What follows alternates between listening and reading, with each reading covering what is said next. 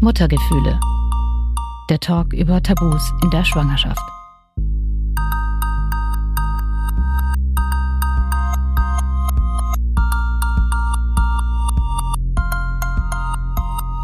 Okay, also ich habe jetzt eingestaltet, das ist jetzt rot. Das ist Konstanze Weigle. Sie ist Psychotherapeutin mit einer Praxis in Aalen in Baden-Württemberg. Das ist ein großes Tabuthema in unserer Gesellschaft, ne? dass eine Mutter auch mal sagt, ja, ich bin jetzt nicht einfach nur glücklich. Und genau darum geht's heute in dieser Folge. Zu den Schwerpunkten von Frau Weigle gehören psychische Beschwerden in der Schwangerschaft und im Wochenbett.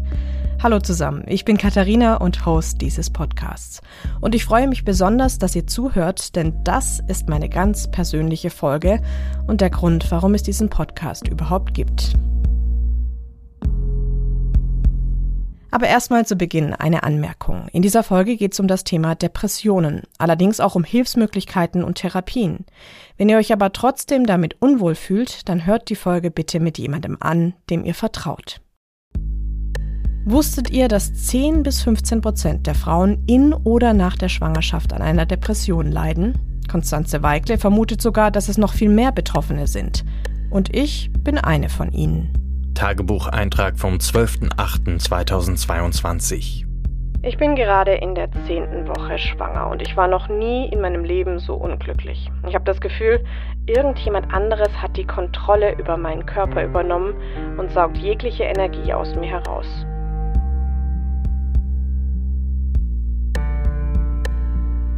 Wenn ich den Tagebucheintrag jetzt im zehnten Monat so höre, dann denke ich schon krass, das habe ich geschrieben. Aber ja, es war so. Am Anfang meiner Schwangerschaft hatte ich absolut keinen Antrieb mehr. Ich war einfach nur traurig und ich habe ganz viel geweint. Da das Kind geplant war, dachte ich die ganze Zeit, ich muss mich doch eigentlich freuen und völlig ausflippen. Was stimmt denn bitte nicht mit mir?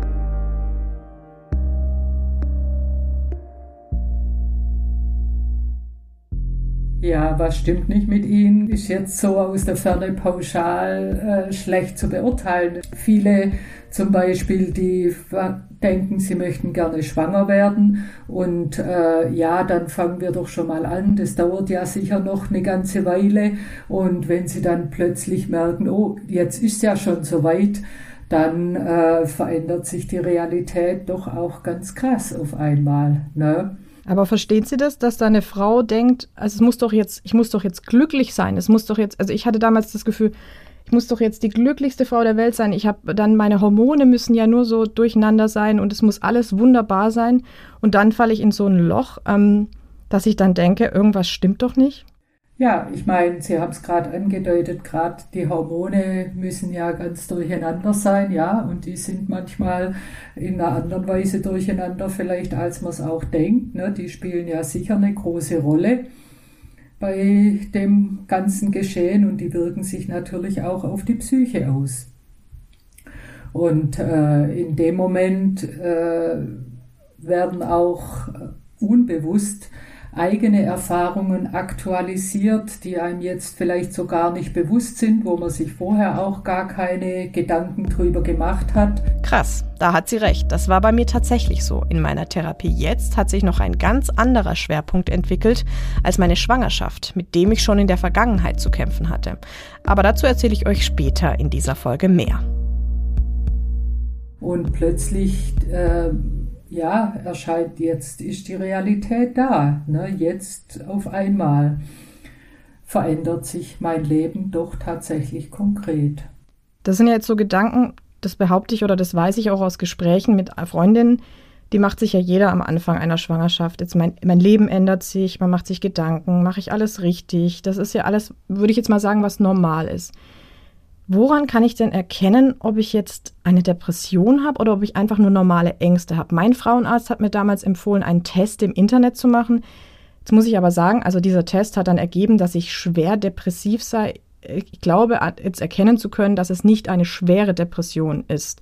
Ähm, kann man da noch irgendwas anderes machen, um sicher zu sein, ich brauche wirklich Hilfe oder das geht wieder weg von alleine? Ja, ich weiß jetzt nicht genau, was Sie für einen Test gemacht haben, aber es gibt äh, zum Beispiel ein extra da für die Zeit von Schwangerschaft und Wochenbett die Edinburgh Postnatal Depression Scale, EPDS. Und da kommt äh, auf jeden Fall nicht raus, dass sie eine schwere Depression haben, sondern dass es sinnvoll ist, sich Hilfe zu suchen und es abzuklären. Bei all diesen Tests, die man so selber macht, ist es wichtig zu wissen, das sind keine diagnostischen Tests, die eine Aussage machen, schon über die Erkrankung, sondern die können höchstens darauf Hinweise geben. Ja. Ich habe damals den Test gemacht, der sich an der Hamilton Rating Scale for Depression orientiert. Ich bin mir im Nachhinein auch nicht mehr so sicher, ob das jetzt der richtige Test für mich war, aber er hat mir auf jeden Fall gezeigt, dass ich Hilfe brauche. Der EPDS-Test, von dem Konstanze Weikle spricht, ist direkt auf Schwangere bzw. auf betroffene Mütter und Väter ausgerichtet. Wo ihr den findet, das habe ich euch unter dieser Folge verlinkt. Tagebucheintrag vom 14.08.2022. Jetzt sitze ich hier und in meinem Körper hat ein Herz angefangen zu schlagen und ich denke manchmal immer noch, das ist doch ein Scherz. Wie konnte das jetzt so schnell passieren? Aber ich funktioniere. Ich habe zwar kaum Energie, aber ich versuche mich zu bewegen. Ich esse so viel Obst, wie es geht. Ich verzichte auf rohes Fleisch, bestimmten Käse und auf das, was mir eigentlich immer sehr gut geschmeckt hat, den Alkohol. Außerdem gehe ich früh ins Bett denn Schlafen ist mein neues Hobby. Am liebsten 14 Stunden oder mehr. Leben am Limit quasi. Heute ist Sonntag. Ich habe fünf Therapeutinnen und Therapeuten angeschrieben und hoffe, irgendwo einen Platz zu bekommen. Allein werde ich aus dieser Spirale wahrscheinlich nicht rauskommen. Das merke ich so langsam. Sie sagen, es ist notwendig, sich Hilfe zu suchen. Jetzt ist es aber so, das äh, ist bekannt, es gibt leider nicht so viele Therapieplätze. Also ich hatte jetzt riesiges Glück und ich muss jetzt auch ehrlich dazu sagen, ich bin privat versichert, ich habe einen Platz bekommen. Es gibt aber auch viele Menschen, die warten und warten auf einen Therapieplatz, auch wenn sie jetzt, ich sage jetzt mal, eine normale Depression haben. Bei einer Schwangeren ist es so, die braucht ja eigentlich relativ schnell einen, weil der Zustand der Schwangerschaft ist ja jetzt da. Ähm, kann man sich noch irgendwie anders helfen, sich woanders hinwenden, wenn man jetzt keinen Therapieplatz findet? Ja, Sie sprechen da ein ganz wichtiges Thema an, inwiefern äh, Privatversicherte da bevorzugt sind. Da gibt's halt unter Umständen eine größere Auswahl an Therapeuten, die auch mit privaten Kassen abrechnen können. Ansonsten sind die Privatversicherten eher im Nachteil, weil die im Moment schlechter honoriert werden als die Kassenpatienten bei uns. Anlaufmöglichkeiten für Schwangere sind auf jeden Fall am ersten noch die Schwangerenberatungsstellen, die es ja überall gibt, äh, von öffentlichen Trägern oder von den Kirchen. Und die frühen Hilfen sind da auch ein ganz wichtiger äh, Baustein bei dem Ganzen. Das waren jetzt ganz schön viele Anlaufstellen, die da von Konstanze Weikle genannt wurden. Die frühen Hilfen gibt's in jedem Stadt- und Landkreis. Die können euch zum Beispiel jemand wie Frau Weikle vermitteln. Alle wichtigen Adressen und mehr Infos findet ihr auch unter dieser Folge. Tagebucheintrag vom 6.9.2022 Wenn Instagram mitbekommt, dass du schwanger bist, hast du verloren. Meine Timeline ist voll mit grinsenden, dickbäuchigen Frauen, die mir irgendwas in die Kamera erzählen, was ich gerade so gar nicht hören will. Überraschung? Alle sind glücklich. Keine fühlt so wie ich. Kann mir doch keiner erzählen, dass jeder diesen Hormonschwall nur geil findet. Schwierig sind auch die Hobbyphilosophinnen. Lieblingstexte dieser Woche: Eine Ladung Glück ist auf dem Weg und wenn die Box des Lebens erstmal geöffnet ist. Ja, was dann kam, habe ich verpasst. Mir wurde schlecht.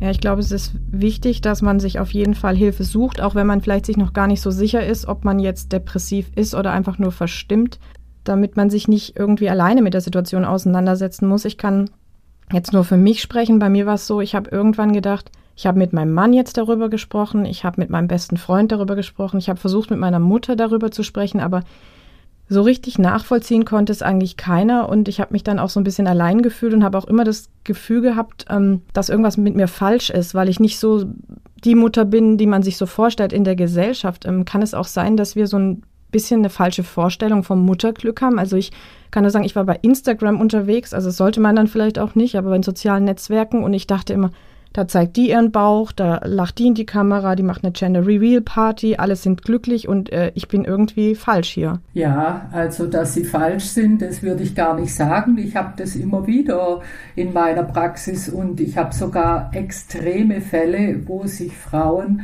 unbedingt ein Kind wünschen, die auch vielleicht sogar schon Kinder haben und in dem Moment, wo sie schwanger sind, dann so von ihrer Stimmung überrollt werden und so, dass sie dann am Ende sich dafür entscheiden, dass sie das Kind gar nicht austragen können, weil es ihnen so schlecht geht. Das ist wirklich auch manchmal der Fall. Wusstet ihr das, dass man aus psychischen Gründen später noch abtreiben darf als in den ersten zwölf Wochen? Mir war das völlig neu und diese kurze Zeitspanne, sage ich jetzt mal, hat mich auch anfangs etwas unter Druck gesetzt in meiner Schwangerschaft. Auch wenn ich persönlich jetzt sehr froh bin, dass es nicht so weit gekommen ist, glaube ich, dass das für Frauen mit psychischen Problemen eine sehr wichtige Info sein kann. Sie sprechen ein ganz wichtiges Thema an. Was für ein Bild habe ich denn von Mutter abgespeichert? Welche Erwartungen habe ich denn an mich als Mutter? Und bei den ganzen Sachen, die in den sozialen Medien kursieren, dann äh, sage ich immer zu meinen Müttern, ja, sie wissen ja nicht, was rechts und links von der Kamera ist und wenn die Kamera nicht angeschaltet ist, wie es dann bei denen aussieht. Sie haben gerade auch das Thema Abtreibung angesprochen. Ähm, ich finde das ein wahnsinnig wichtiges Thema in dem Zusammenhang. Und ähm, ich will da jetzt auch ganz ehrlich sein, ich habe tatsächlich bei Google eingegeben, wie lange kann ich in Deutschland abtreiben? In der Zeit. Und das habe ich nur für mich gemacht, weil ich wollte davon niemand erzählen, weil dieser Gedanke allein war so furchtbar. Und meine Therapeutin hat mich damals auch gefragt, ähm, wollen Sie dieses Kind überhaupt? Und ich konnte darauf auch nicht wirklich antworten. Ähm, ich habe mich dann aber auch gefragt, kann ich gerade überhaupt entscheiden, ob ich dieses Kind will in dieser depressiven Phase? Also ich habe mir selbst dann irgendwie nicht mehr richtig getraut. Das ist eine ganz schwierige Situation, in die Sie da gekommen sind, auf jeden Fall, ja. Ja, und haben Sie die Erfahrung von Ihren Patientinnen? Wann können die sich denn entscheiden? Also wann kann man denn wissen, ich kann dieses Kind wirklich nicht bekommen oder das ist jetzt einfach, ich sag mal, eine depressive Phase, die wieder vorbeigeht? Ja, das ist pauschal auch wieder sehr schwer zu beantworten, aber ich meine, ähm, ne, es gibt ja auch die Möglichkeit, theoretisch aus medizinischen Gründen später noch einen Abbruch zu machen, nicht nur in der vorgeschriebenen Zeit, wenn es wirklich dringend notwendig ist. Und auch eine Beeinträchtigung der Psyche könnte dann theoretisch auch so ein Grund sein, was natürlich äh, die ganze Sache nicht vereinfacht, wenn man den Termin nach hinten rausschiebt, weil das Baby ja immer größer wird und äh, es dann auch immer schwieriger wird, das zu entscheiden. Wir reden jetzt ganz viel über die Schwangere an sich, also die Person, die das Kind auch austragen muss. Es ist auch wichtig, dass wir darüber reden. Was mir aber immer noch so Gedanken gemacht hat und mir heute auch noch Gedanken macht, ist, da ist ja noch jemand. Da ist ja im besten Fall ein Partner, der sich auch wahnsinnig über dieses Kind freut und eigentlich ein Kind möchte. So war es zumindest bei mir. Also ich habe da meinen Ehemann gesehen. Für ihn war das die schönste Nachricht der Welt. Und ich war einfach nur totunglücklich, müde und musste ständig weinen. Und er hat sich einfach nur wahnsinnig gefreut, ähm, dass er dieses, dass dieses Kind jetzt wirklich Wahrheit wird und wir Eltern werden. Mein Ehemann hat mir zum Beispiel gesagt, dass er sich sehr hilflos gefühlt hat und hat dann dazu gesagt, weil ich nicht wusste, was ich machen soll. Weil ich dachte, wir freuen uns jetzt beide und genau das ist halt nicht passiert. Und äh, ich habe mich gefreut, ich konnte aber diese Freude mit niemandem teilen, vor allem ganz am Anfang, als wir es noch niemandem erzählen konnten, äh, war das ganz schlimm,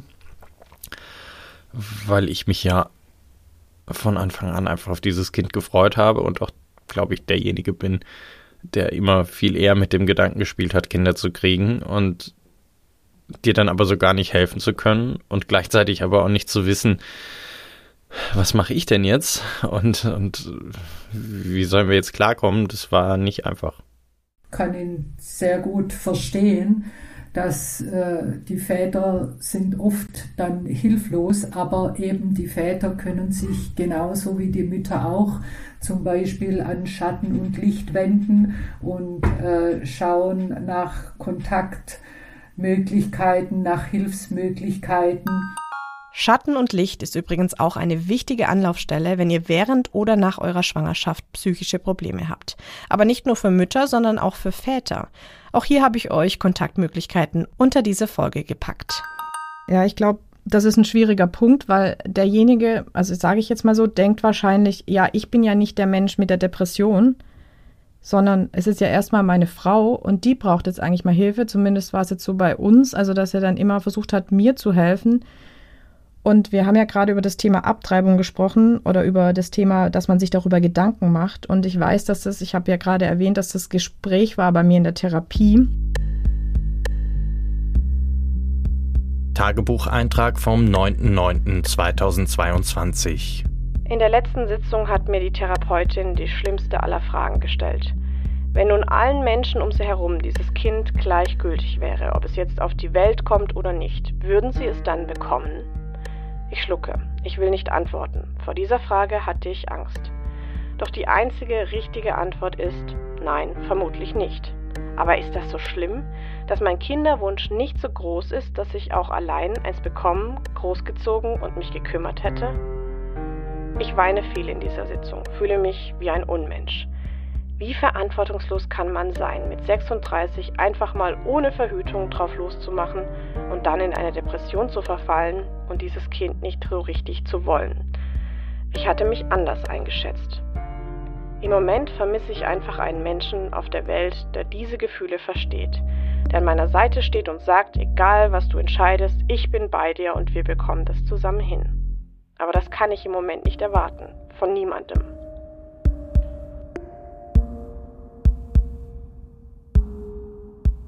Und ähm, dann hat er mich an dem Tag auch gefragt, ich erinnere mich noch an die Situation, ähm, wie es denn in der Therapie war, über was es ging. Und dann weiß jetzt nicht, ob das richtig von mir war, aber ich habe ihm das dann erzählt und ähm, habe gesagt, dass es heute darum ging, ob ich dieses Kind überhaupt will. Und dann weiß ich nur noch, wie er dann in der Küche vor mir stand mit Tränen in den Augen. Und ähm, er hat dann dazu gesagt, also zum Thema Abtreibung. Ich habe mir eigentlich nie Gedanken darüber gemacht, ob wir dieses Kind abtreiben, weil ich dachte, wir wollen das beide. Aber in dem Moment habe ich mal kurz drüber nachgedacht und gedacht, ja, das wäre furchtbar. Man kann auch zum Beispiel gemeinsam zu einer Beratung gehen oder zur Therapeutin. Auch wenn sie keine Paarberatung macht, ist sie vielleicht bereit dazu, mal eine gemeinsame Sitzung zu machen, um das äh, gemeinsam anzuschauen und zu besprechen. Sie würden schon dazu raten, dass man einfach den Partner von vornherein mitnimmt, weil ich weiß, dass viele Frauen auch Probleme haben, da immer schon so offen auch mit dem Partner darüber zu sprechen. Aber eigentlich ist es schon wichtig, also mir hat es viel gebracht, ihn immer mitzunehmen in meine Gefühlswelt. Ja, auf jeden Fall.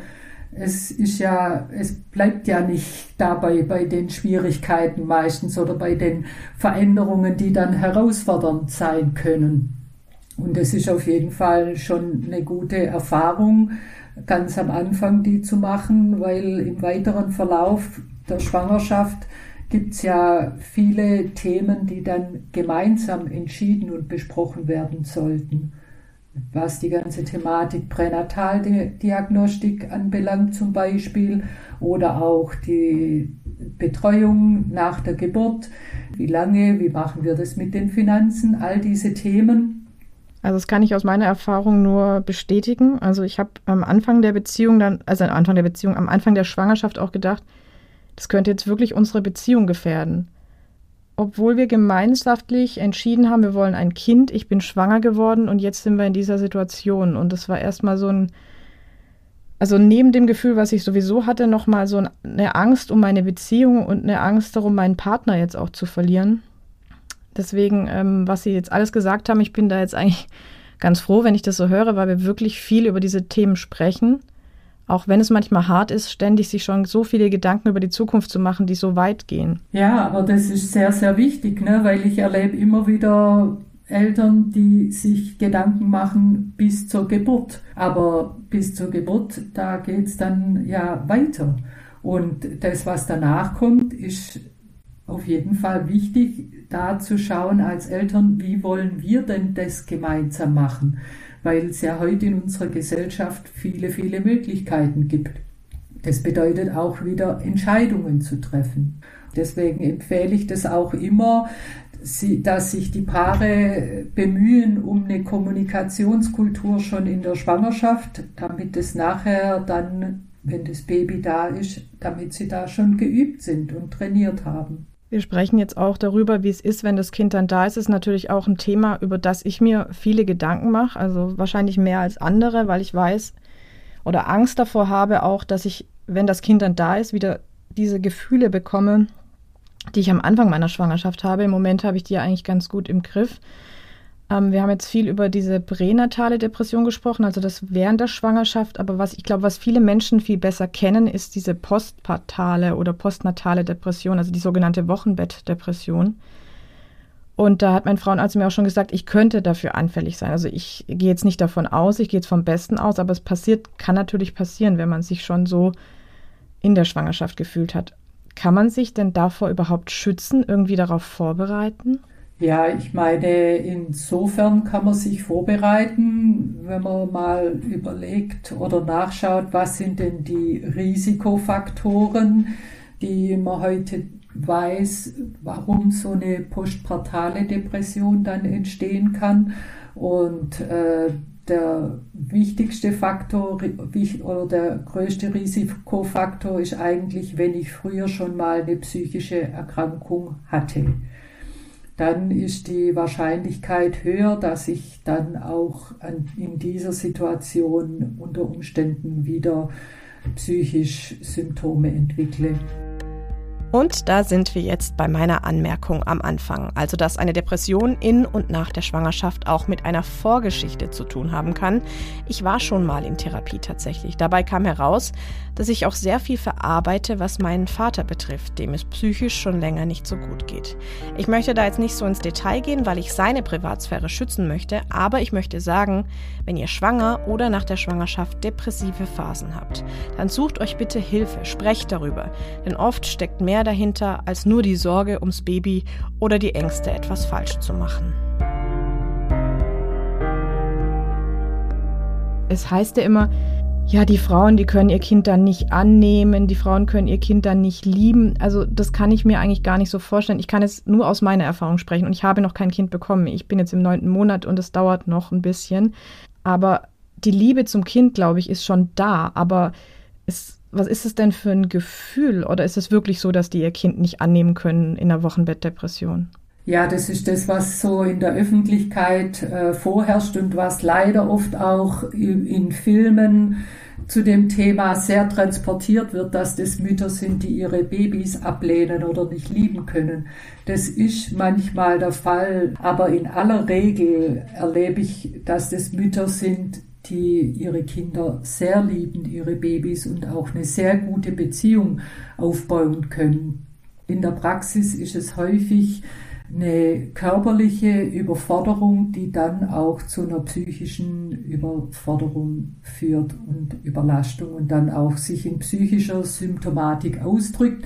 Das ist auch gleichzeitig ein wichtiger Punkt, wenn sich die Mutter selber in dem Moment depressiv verzweifelt fühlt, dass es dann sinnvoll ist, wenn jemand anders da ist, eine gute Bezugsperson, die dann sich in dem Moment um das Baby kümmert dem Baby die Aufmerksamkeit gibt, die es auch braucht und wo die Mutter vielleicht aufgrund von ihrer eigenen Verfassung gerade nicht dazu in der Lage ist, das zu geben. Sie haben gerade das Baby angesprochen. Das ist auch so ein Punkt, der mich sehr umtreibt, weil also bei mir war es so, dass ich dann, nachdem es mir am Anfang wirklich nicht gut ging und ich auch bei meinem ersten Frauenarzttermin überhaupt nichts mit diesem Punkt auf dem Ultraschallbild anfangen konnte und auch geweint habe nach diesem Besuch, dann am Ende des äh, dritten Monats war es, glaube ich, dann so angefangen habe, eine Bindung zu meinem Kind schon aufzubauen, Gott sei Dank. Ähm, ich hatte auch Corona und habe mir dann Sorgen um ihn gemacht, also ich kriege einen Sohn und habe dann gemerkt, ähm, dass da auch eine Liebe entsteht.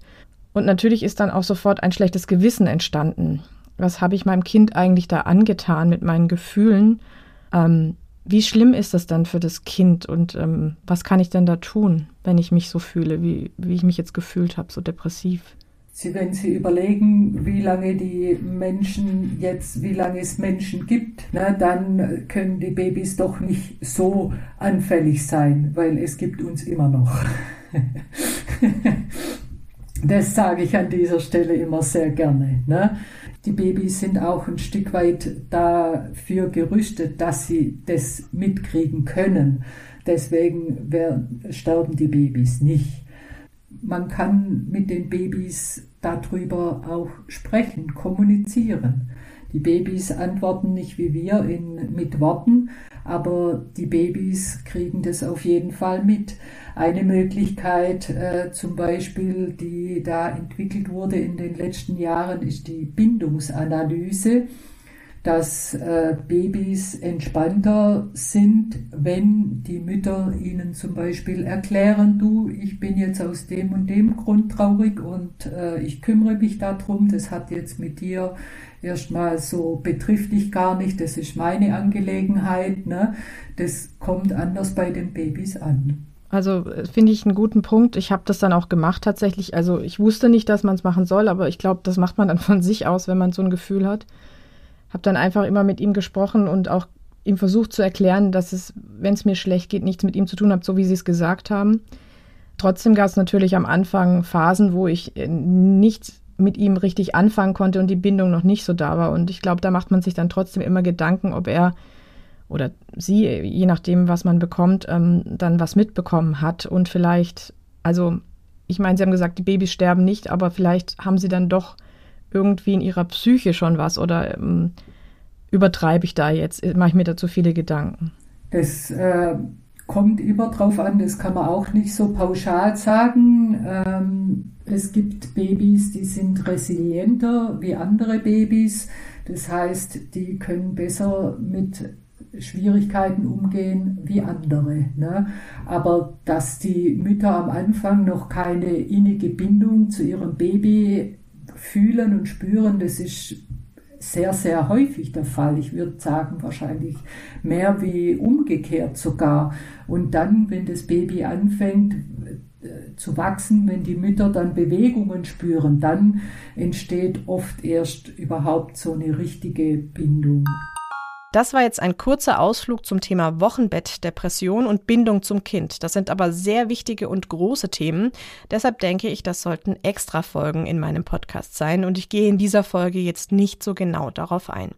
Wenn ihr aber Erfahrungen damit habt, freue ich mich, wenn ihr mir schreibt. Am Ende der Folge gibt es ein paar Kontaktmöglichkeiten sind die Gedanken, die man sich selber macht, die, die einen. Wir haben vorhin auch so ein bisschen über das Umfeld oder ob auch über diesen, ich habe ja den Mutterhype, glaube ich mal gesagt, ähm, der da auch fabriziert wird. Es ist nicht nur im Internet so, sondern auch, also ich hatte den Eindruck auch von Menschen, die mir begegnen, weil ich habe, ich bin sehr offen damit umgegangen. Ich meine, ich mache einen Podcast darüber, deswegen ich glaube kein Geheimnis, dass ich damit offen umgehe, aber ich habe am Anfang den Leuten gesagt, ähm, also hier, ich bin schwanger und das ist jetzt die freudige Nachricht. Und dann musste ich aber auch sagen, ey, aber mir geht's damit gar nicht so gut. Ähm, und dann habe ich aber auch gemerkt, dass viele Menschen das gar nicht nachvollziehen können. Also die haben mich dann gefragt, ob das ungeplant war und dann mir so unbeholfene Tipps gegeben. Ja, ja, am Anfang, da ist er mir manchmal ein bisschen schlecht, wo ich mir dachte, darum geht's doch gar nicht. Und ich, was ziemlich schlimm für mich war, war, dass meine Mutter sich so riesig gefreut hat und ich das überhaupt nicht ertragen konnte und dann auch mit ihr so den Kontakt reduzieren musste. Wie findet man da den Weg, mit dem Umfeld umzugehen? Haben Sie da einen Tipp? Sollte man sich da einfach rausziehen und das nicht an sich ranlassen, was manchmal gar nicht so einfach ist? Ja, ich denke, das ist ein großes Tabuthema in unserer Gesellschaft, ne? dass eine Mutter auch mal sagt, ja, ich bin jetzt nicht einfach nur glücklich. Aber wenn man sich das mal anschaut, äh, Mütter haben allen Grund dazu, erstmal nicht nur Hurra und Juhu zu schreien. Ne? Es gibt in unserer Gesellschaft immer noch keine wirkliche Gleichberechtigung von Männern und Frauen. Das erleben wir immer wieder und die Zahlen sagen das auch. Ne? Irgendwie will man drüber sprechen, weil man, wie Sie sagen, auch dafür sorgen will, dass es, dass es ein Thema ist und dass man auch mehr so auch diese Gleichberechtigung, die Sie ansprechen, weil es ja schon viel Last auch auf der Mutter ist. Ähm, und irgendwie will man aber dann auch nicht drüber sprechen, weil man nicht verurteilt werden möchte. Ähm, es klingt jetzt auch die ganze Zeit so, als wäre ich nur auf Menschen gestoßen, die kein Verständnis hatten. Es gab auch überraschend viele Menschen und vor allem auch Frauen, die viel Verständnis hatten und dann auch plötzlich ähm, Geschichten ans Licht kamen, die ich so von Bekannten und Freundinnen gar nicht kannte von ihrer Schwangerschaft. Ja, das ist ein sehr häufiger Effekt. Ne?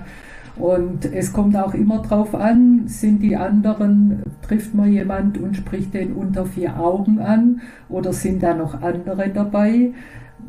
Ich habe auch schon von Müttern erlebt, die in ihrer Krabbelgruppe erzählt haben, wie es ihnen geht. Und dann war es bei den anderen alles ganz prima. Und dann haben sie die dann später getroffen unter vier Augen. Und dann haben ihnen die erzählt, ja, damals mir ging es eigentlich auch nicht so gut, aber ich habe es mich nicht getraut zu sagen. Das ist was, was mir ganz viele Freundinnen erzählen, die sagen, in der Krabbelgruppe, beim Kinderturnen, ähm, in der Kita, du wirst Mütter erleben, die sagen, es läuft alles 100% super, mein Kind schläft durch, ich könnte nicht glücklicher sein, es stresst mich absolut nicht und du denkst dir die ganze Zeit nur, äh, dann bin ich wohl falsch. Man sollte wahrscheinlich öfter darüber reden und ich mache den Podcast auch bewusst, um Frauen in ähnlichen Situationen, es müssen ja nicht die gleichen sein, sondern ähnlichen Situationen Mut zu machen und zu sagen, hey, ihr seid hier nicht allein und um auch mal der Gesellschaft zu sagen, äh, die Welt der Schwangeren, die findet nicht auf einer rosa Wolke statt mit Einhörnern, wie man sich vielleicht das so vorstellt. Ganz genau, ja. Und genau deshalb und auch aus meiner eigenen Erfahrung würde ich mir wünschen, dass bei einer ärztlichen Begleitung einer Schwangerschaft auch gleich die psychologische Betreuung eine Rolle spielt. Ähm, wie sehen Sie das denn? Ja, das wäre sehr, sehr sinnvoll, auf jeden Fall. Ne? Die Psychohygiene sollte sowieso einen viel größeren Anteil haben. Im Kindergarten lernen alle Kinder Zahnhygiene und jeder geht zum Zahnarzt und selbst wenn er kein Loch hat oder Karies, dann putzt er hinterher die Zähne weiter, damit so bleibt. Aber unsere Psyche, um die kümmern wir uns noch sehr, sehr wenig und es wird, gibt viel zu wenig äh, Raum bei uns in der Gesellschaft. Psychohygiene, ein Wort, das ich aus dieser Podcast-Folge auf jeden Fall mitnehme und mir irgendwo aufschreiben werde. Sehr, sehr wichtig. Vielen Dank, Frau Weigle, für dieses Gespräch. Ja, sehr gerne, Frau Fuß. Das war meine ganz persönliche Folge und der Grund, warum ich diesen Podcast gestartet habe. Durch den offenen Umgang mit meiner Schwangerschaftsdepression habe ich nämlich ganz viele Menschen und ihre Geschichten rund um das Thema Schwangerschaft kennengelernt, was mir unglaublich gut getan hat und auch immer noch gut tut. Tagebucheintrag vom 10.08.2022 Warum ich das alles so knallhart aufschreibe? Weil ich hoffe, dass sich meine Gefühle bald ändern ich darüber sprechen werde und dass dann Frauen, die sich so fühlen wie ich, wissen, dass sie nicht allein sind. Denn ich fühle mich gerade sehr allein.